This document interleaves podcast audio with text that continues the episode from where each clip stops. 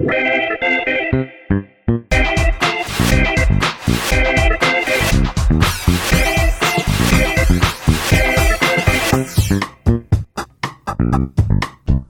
迎收听爆棚，我是十一，我是梅心，我现在要尊称你一声人间月老，为什么？有些朋友在交友软体上面呢，有看到我们的足迹出现以外啊，现在用费洛蒙当成关键字，配对几率会大幅的提升。因为他们在软体上面发现一件事情啊，有些朋友的简介上面会写着他们收听 Podcast，其中一个朋友呢，他上面写着只听股癌跟费洛蒙，顺序是反的，开玩笑的啦。这是不是一个可以值得认识的朋友？女生的简介上面写着她只听哦，不是只有听过，只听哦，只听这两台。那我们有一点沾光的程度在嘛？相挺相挺啊。男生这边看到之后就截图下来告诉我说：“哎，你们在交友软体上面好像是有在打广告的行为哦。”但是我说这都是大家自动自发的。那我就扒了线动之后，有人来跟你要五百。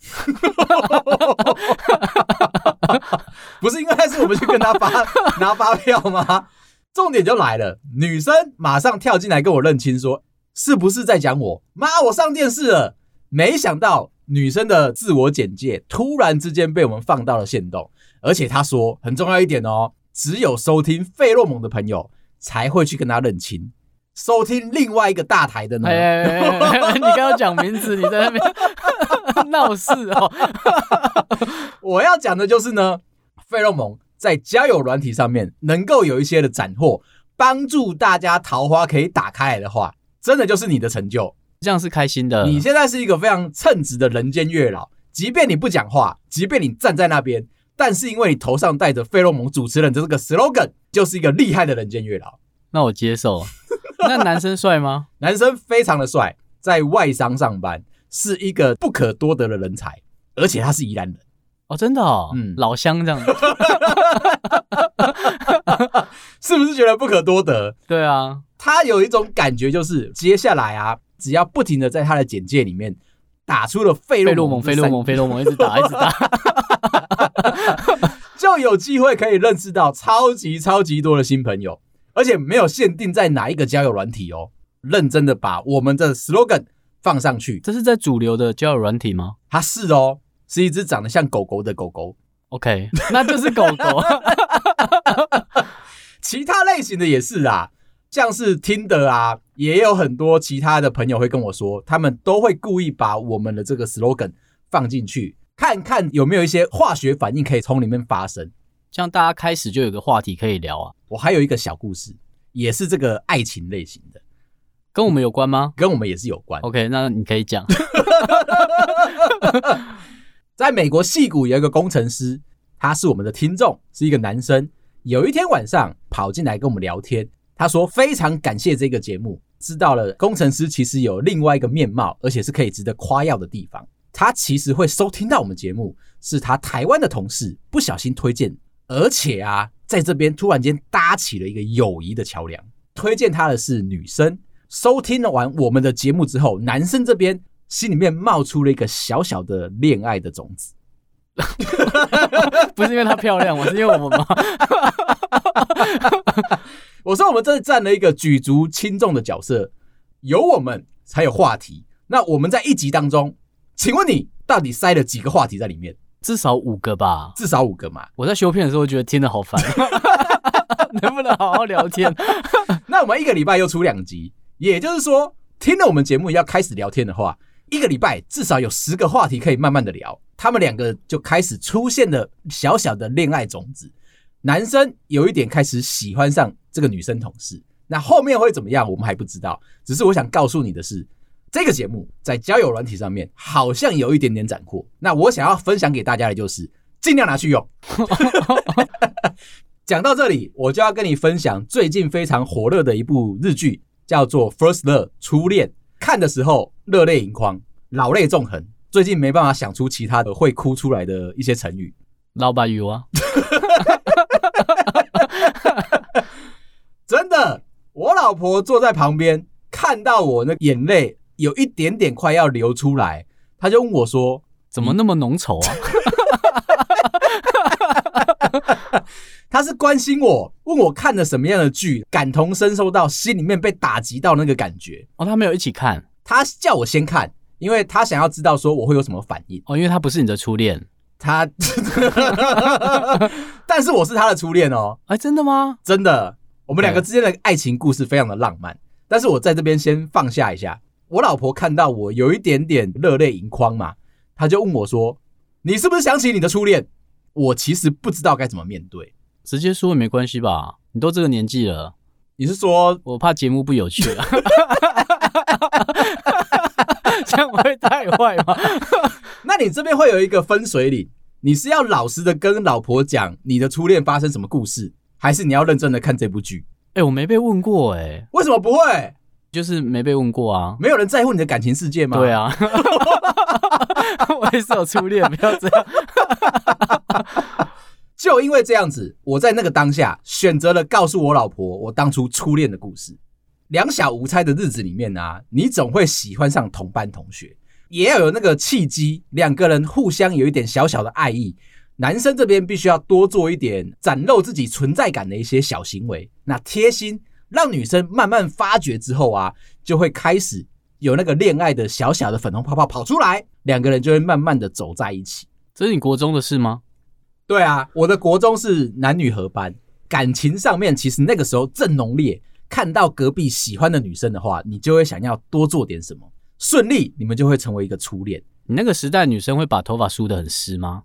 很湿贴，很湿这样。很贴。那个时候就是清汤挂面头啊，你不能够有发髻啊，所以他们就是用水沾湿啊。要干嘛？我不知道，我的年代有，我是问你哦。就你们毕竟战后物质比较缺乏 那个时候有发髻。女生的发型大部分都是同样的，樱桃小丸子的那个造型，而、啊、男生就是把头发剃的短短的寸头。你的长相变得非常的重要。有些人这长大以后才用发型去掩盖说他原本干、欸、嘛攻击人？奇怪，不适合剪平头不行吗？在那个时候，你如果可以脱颖而出，稚嫩的感觉要稍微抛弃掉以外，长相可能是一个非常重要的关键。那时候可以避开耶。就是以前我们家的户籍是要国中，就是你讲的要剪寸头的地方，嗯，我就跟我妈说我不可能去啊，我妈就说为什么？就是剪短而已啊，我就说那我可能会翘课这样，我就说那边的好黑哦，有那个感觉，大家都会晒得个黑黑的嘛，头发又短短的，一眼望过去，一整班拿出来排列出来，或者是毕业纪念照打开来，谁是谁你认不出来。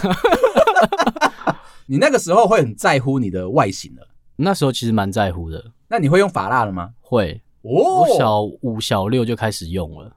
那时候是发胶吧，我记得啊。对啊，你很就是出乎我的意料。我以为男生大部分都要当完兵之后出社会之前，或者是大学才会开始着重自己的外形。所以你从小就帅到现在，也可以这样说。你不要乱称赞，我都会收哦。昨天有一个听众朋友来跟我聊天，他觉得眉心的声音听起来是帅的，他、啊、后面就已经据点了嘛，我又不好意思再问他说，那十一的声音，欸、对，这样其实有点没礼貌，你们可以顺便问一下吗？那十一也是帅的吗？他有澄清啊，他说我也没有说十一的声音不够帅，但是他已经有一个级别上面的差异。OK，小帅了，小帅。就有很开心的跟他介绍，只要是讲到眉心，他就是一个帅哥。我没想到你刚刚透露出来的资讯是，你从小帅到现在。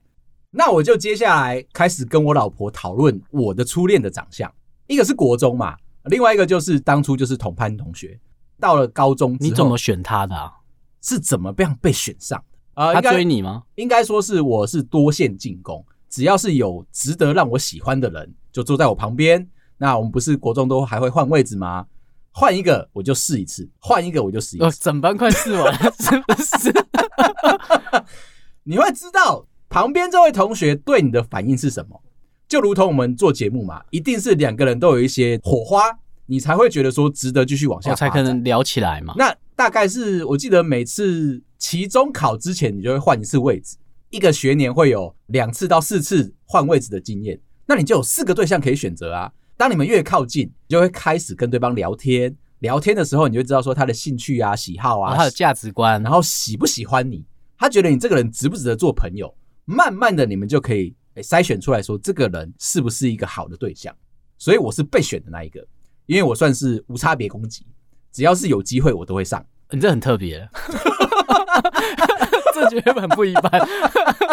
我以为是他来追你，对方的印象里面是这样子的浪漫的情境嘛？毕竟每个人在跟别人做第一次接触的时候，永远都是带着一个纯粹的心情，你不会觉得那一个人就是无差别攻击，遇到什么人都想要好好的认识。哦，因为那时候国中他不知道社会这么坏，现在应该已经懂了。浪漫起来就是两个人开始两小无猜啊，那下课的时候可能会一起去福利社，有机会两个人就一起听随身听，分享两个人自己喜欢的音乐。久而久之，你们就靠近在一起。后来很不幸的上了高中之后，就慢慢的因为远距离啊，然后就慢慢的分开来了，就不同班了。这样，这样算远距离吗？那距离只有在你的座位旁边，很容易哦。一个女生不小心她转班走了，那你们两个出现了水泥墙之间的隔阂。两班的同学都是不同的族群，而且那时候没有手机啊，我们都是丢纸条传情。丢纸条的时候很害怕一件事情，当你还不认识这个女生的时候，你会很怕你的朋友故意把你的纸条往窗户外面丢走。我觉得给错人比较贼哦。会给错人吗？你总会调皮一下吧？那我问你，你是那一个心里面预期不要给错人的主动的男生，还是你是那个调皮的把别人家的纸条丢到别的女生座位的那个男生？不小心给到别人过？为什么是不小心？就是他拍拍我肩膀，他不知道在害羞什么。就是比如我的后面男生要给我右前方的女生，他就拍拍我的肩膀说：“帮我给他。”转头过去，然后老师刚好看到我们，所以这时候是不是我就说那是给他喽？我就比了左边的那一个女生，因为我觉得左边那女生比较适合他。然后他就不知道为什么，他就很不敢讲话。有些人怕犯错嘛，可能老师会骂这样。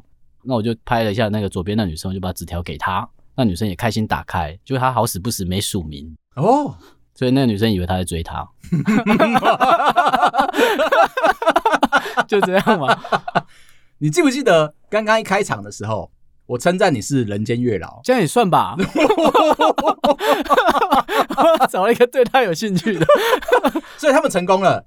他们最后其实有在一起一下下的时间。左边那个女生怎么办？右边那一个，后来他还是追她一次。他不知道国中那个时期好混乱哦。你会不会觉得你的那一个同学被乱点鸳鸯谱的那位同学，很像是我的化身？因为我也是这种无差别攻击啊。说不定我在给纸条的时候，我根本就不在乎会不会传到对的人身上。对，所以他没署名，对不对？他没有署名啊，就像我一样，我可能就是有机会我们就发展，没机会我们就当朋友。那以前如果你收到纸条，然后上面没有署名，你会觉得这是给你的吗？会啊。OK，我有收过这样的，打开看，然后我想，哎、欸，这没有署名，说不定是寄错人了，但是我又折不回去，我就有点尴尬。他不是会折成爱心的形状吗？他最后就会被你丢掉。我不会丢掉，我有收着，收在你的这个。不要问，不要问，太太详细，现在已经三十几年，不要这样。后来呢，跟这个初恋就是因为分离开来了嘛。他到了高中，我们去不同的高中，最后就慢慢的淡掉了。我老婆听完这个故事之后，她没有责骂我。初恋在这个学生时代，应该就是这样的一个长相，纯纯的恋爱。对，那她只是不小心出了社会之后，才被我追到。我们的那个恋爱故事就一路很久了，到现在，而且我不打算离婚。未来会考虑吗？玩太意思。那我在看这部剧的时候啊。他有认真的讲到男生遇到初恋的时候的反应，你会有胸口痛，你会吓得动弹不得，而且下半身感觉奇怪。这是宇多田光当主题曲的那一首哦。这部剧啊，它其实串场最多最多的就是宇多田光的《First Love》。他每次那个剧情在走的时候，背景音乐一响起，我的 gay 不回就起来。那首歌好经典哦。重点来哦，台湾要翻拍这部剧的话。你觉得哪一首歌适合这种类型的剧？应该是《晴天》吧，周杰伦的。哇，那我跟你有时代差。当初预期的是要放凤飞飞的，是差多少了？刘文正的可以吗？可以。当初预期要放主题曲是萧亚轩的《最熟悉的陌生人》，萧亚轩不会喜欢你这样说他，他就是初恋的那个惆怅感啊。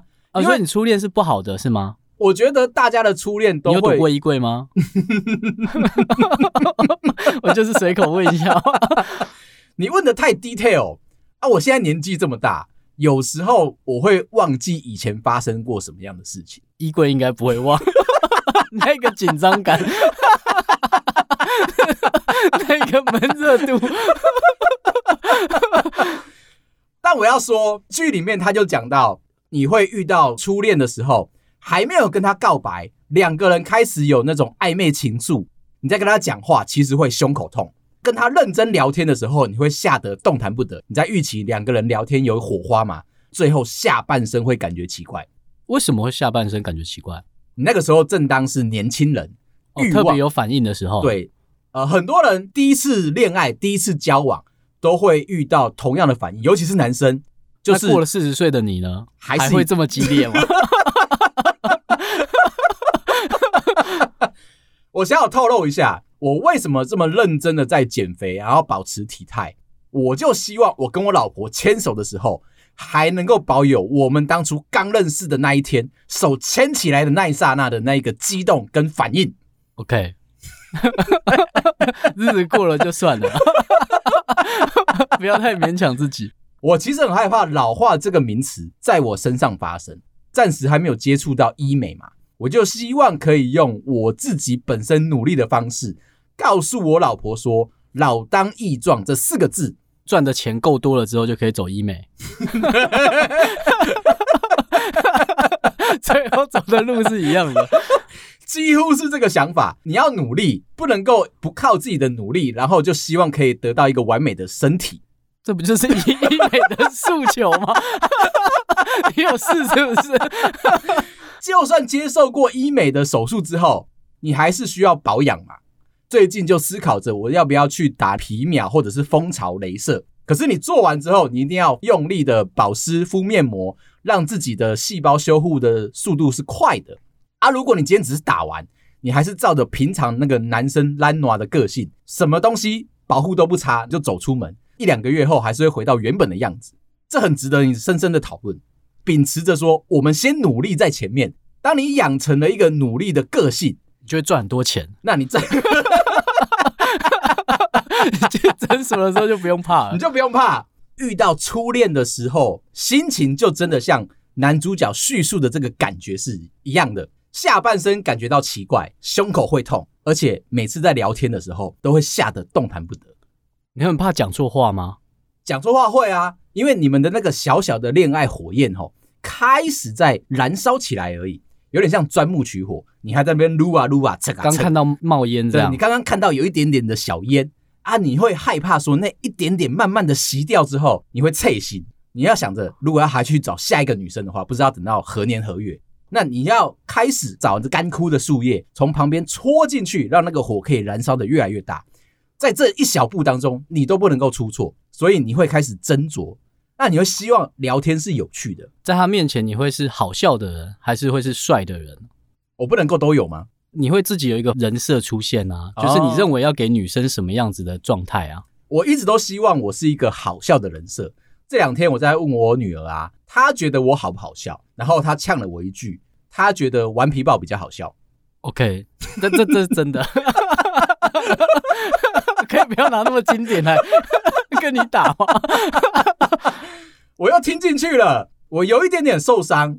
你要跟他比，似乎是赢不了，可是他又不是真人。男生心里面好胜心啊，我就继续追问：那蚂蚁有比我好笑吗？我就问说排名呢？他说除了顽皮豹之后，第二名就是爸爸啊。我觉得还可以接受。我很怕他可能看完了一大堆好笑的卡通之后，都跟我说你：“嗯，我觉得你金看几比你好笑。”好受伤哦！女生面前的形象就会是希望是好笑而且帅的。如果帅这个部分你不认同，我觉得没有关系，但至少是好笑，两个人的相处才会是快乐的。没错，没错，没错，我认同啊，我认同小帅。就是你要压抑住下半身会有反应的这个冲动。每个男生在第一次恋爱的时候都会遇到的一个最大的最大的苦恼，就像你在高中的时候，一个午觉睡起来，身为男生的你，你能不能够马上站起来？高中可以啊，我们班上没有女生啊，随便你走。男女同班的状况底下不行，午觉一睡起来，男生刚好是正有反应的时候，你要坐在那边心平气和的告诉自己说。你可以撑过去的，请你。啊，对，那时候女同学跟你讲话怎么办啊？很难的点在于说，老师啊非常准时的进来，课堂上面大家都还在睡眼惺忪嘛，课本就翻开来，叉叉叉同学，请你不要再睡觉了，麻烦你站起来朗读课文。糗爆，这个是很尴尬。你一个惊醒，突然之间被喊到了嘛？课本其实你准备好了，虽然上面流了一堆口水。翻开来是没有问题的，问题就不在课本了。猛然的一起身，砰！接着你就听到一代一代一代一代一代，然后你就哭着这样跑出去教室外面。这就是男生会遇到的小小的状况。哎，那如果女生来跟你讲话，你会怎么办啊？坐着的时候，我会把脚夹起来，尽可能的不要起身啊。如果你今天是站着的，我就会慢慢的侧身，并行着这样。两边都有女生来跟你聊天。你有没有看过走路的时候，男生啊不是迈开步伐的往前走，他会有一点小碎步，然后夹脚的那个方式，交叉型的这样子移动。这就是男生突然之间出现一个很大很大的生理状况的时候，必须会发生的一个小小的反应，压制他这样吗？而且你不是肉体的压制哦。精神上面也要用力的压制，拜托，拜托，不是现在，到了现在我的这个年纪的时候，我突然之间觉得也是拜托，就是现在，是反向的，是不是？没错，男人的烦恼永远都是这么的单纯跟纯粹，就是开跟关嘛，他，他就只希望说，该使用的时候可以使用，该睡觉的时候可以去睡觉，又或者你永远都不要去睡觉。这样就太累了。后来的初恋，最终最终非常澎湃的心情啊，跟极度的失落啊，那种患得患失、起起落落之后，变成了远距离，就淡掉了。那我老婆听完了我的这个整个故事，用一个默然欣慰的一个方式，就点点头，觉得说我这一关 OK pass。后面的那些行为模式啊，我们一直在节目上面聊嘛，我追女生的那些奇怪的行为啊。他都觉得比初恋要来的残暴了许多。跟初恋的分手是好的吗？他就是一个慢慢的淡掉，哎，一起上了不同的高中。哦，你们没有一起讲好要分开？对，没有。大概是第一个学期之后，两个人就默默的没有再跟对方有那种热线啊、联络啊。你问他他在那边过得好不好，他会告诉你说他参加就在隔壁教室，你在那边 问什么东西啊？不是在同一个高中啦，我们是在不同的高中里面打电话过去的时候，哎，你知道那个时候的电话啊，在家里面会串接起来，正在讲电话的人中间有二线，拿起来是可以窃听到你们在讲什么的。嗯，我知道。然后爸妈通常会一不小心就在你们热线的时候拿起来说：“喂喂喂，谁在讲电话？”然后你听得出来有人接起来。对，可是开心的聊天嘛，有可能是因为我非常的好笑，对方会被我逗得非常开心。同一个时间。爸妈把电话接起来，不管是我爸妈还是他爸妈啊，男生这边会比较心虚。如果是女生那一边的爸妈接起来的话，你会想说，这个时候你应该是装作不知道，还是把电话挂掉？我会继续聊哎、欸，你要找爸妈一起进来聊吗？不是，你那时候停下很尴尬哎、欸、啊，不是啊，他爸妈接起来就问说，哎，谁在讲电话？那你还要自我介绍？是我啊，在剧里面啊。女主角接到了男生的电话，在聊天的时候也是遇到了妈妈，突然之间把电话拿起来问说谁在聊天，然后女主角很激动的跟妈妈说：“是我在讲电话啦，你不要烦我。”两个小情侣聊完之后，电话挂掉，妈妈就溜到了女主角的房间，然后用那种哎、小朋友谈恋爱的那个眼神看着对方，啊，女主角很开心的跳上了床铺，两只脚这样啪嗒啪嗒啪嗒啪嗒，有点像是拍水的那个那个心情，兴奋又激动的心情。因为男主角约他一起去看电影，而且看的电影是《铁达尼号》。那一个年代，《铁达尼号》是一个非常轰动，情人一定要去看。中间有一个小插曲，女主角其实已经看了五次，可是男生一约了，她还是喜欢再去看。你那时候看几次啊？我应该看了四次到五次左右哦，因为我是喜欢电影的人嘛，加上我比较早熟，我希望有这么浪漫的一个爱情，而且里面有一些比较激动的场景。虽然是我妈妈带我去看第一次的，在那个时候，杰克帮罗斯画素描画，我妈妈一点都没有阻止我。她没想到这件事情会发生的这么的快。后来有机会，我就约同学一起去看。我希望可以把那个场景热烈的捕捉在脑海里面。哦，对，因为毕竟你那年代比较严了啊，非常。是一个你可以跟女生同学啊有一个热烈话题的非常经典的电影。罗斯在浮木上面，阿杰克在水底下，在那边喊着对方，然后希望对方可以活下去的那个心情，你就会觉得说，哦，那个浪漫的爱啊，在船头啊，说我是世界之王啊，就觉得自己是里奥纳多·迪卡皮欧。而且我要跟你说，里奥纳多·迪卡皮欧到了现在，你还是希望可以成为他。我还好，我知道你要讲什么。我好怕我们这一集变得太脏。他就是一个崇高的存在。他从年轻的时候，个人崇拜他。我这边会画一条线。聊回来，这部戏的主轴，他其实是一对四十岁的男女，以前在高中是同班同学，是对方的初恋。上了大学之后，两个人有一点各自纷飞，因为某一些小小的故事产生，导致两个人必须要分手。二十年之后，两个人都四十岁了。在北海道的街头不小心遇到，当初其实是女主角正在开着计程车为生，男主角上了同行的别人的车，可是，在某一个圆环，两台车子互相交错，男主角不小心看到了女主角的侧脸，开始要在这个城市寻找这个女主角，只是有一个小问题，女主角现在离婚了，有一个十四岁的儿子，男主角有一个交往七年的未婚妻，准备要谈结婚。后来的故事呢，就延续到了男主角找到了女主角，两个人开始默默的又把当年的那个情节啊、情愫啊找回来，所以现在这个故事就是非常的浪漫又凄美，而且虐心。你不知道男主角要用一个什么样的心态，他到最后要选择谁？如果是你会选谁啊？哦，这个这一题，好，还好我先问。我一直在找适当的机会。这一题太硬了。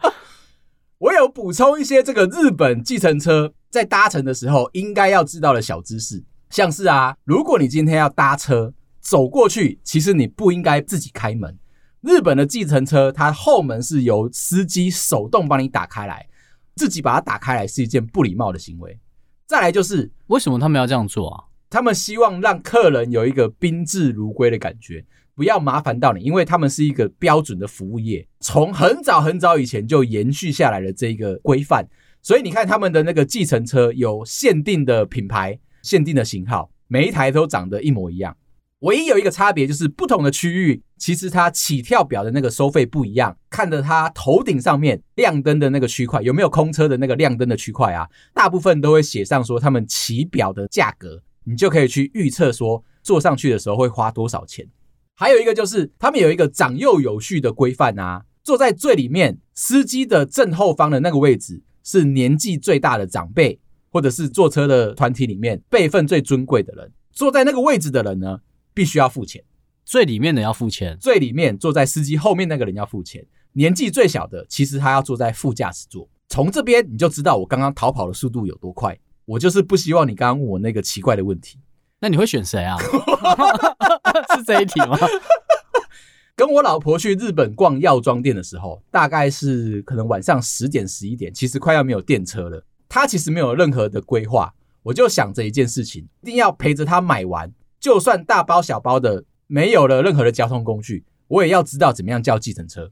叫计程车这件事情，国外其实是一个会让你觉得有点紧张的一个角度，不知道能不能够随手拦。像你在澳门，其实你就不能够随手拦。真的吗？对啊，他们有规范说，你可能要到赌场的那个排班的区域，不然的话，计程车看到你，他是会直接开走。在日本，其实你可以直接就把它拦下来，你可以大方的就把它拦下来。上车之后啊，记得要告诉司机，你是外国人，计程车司机其实有一点点的会害怕跟外国人接触。上了车之后，可能用指印出来你的这个饭店的位置，或者是你用 APP 跟他翻译，做到这件事情，基本上你搭计程车都不会是太困难的行为。刚刚讲到，因为日本人很在乎别人的眼光，他们会做一些小小的事情，会让外国人觉得不可思议。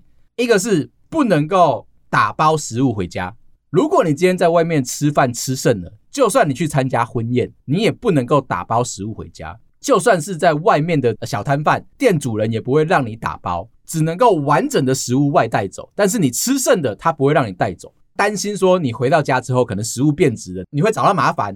为了不让别人造成麻烦，也不要让别人造成我自己的麻烦，他们就限制这件事情。还有一个比较延续型的，不能够随便夹菜到对方的碗里面。这样是不礼貌吗？他们会觉得说有一些卫生的习惯，或者是你好像很直接的就要给对方东西。哦，那在那边当女婿很好哎。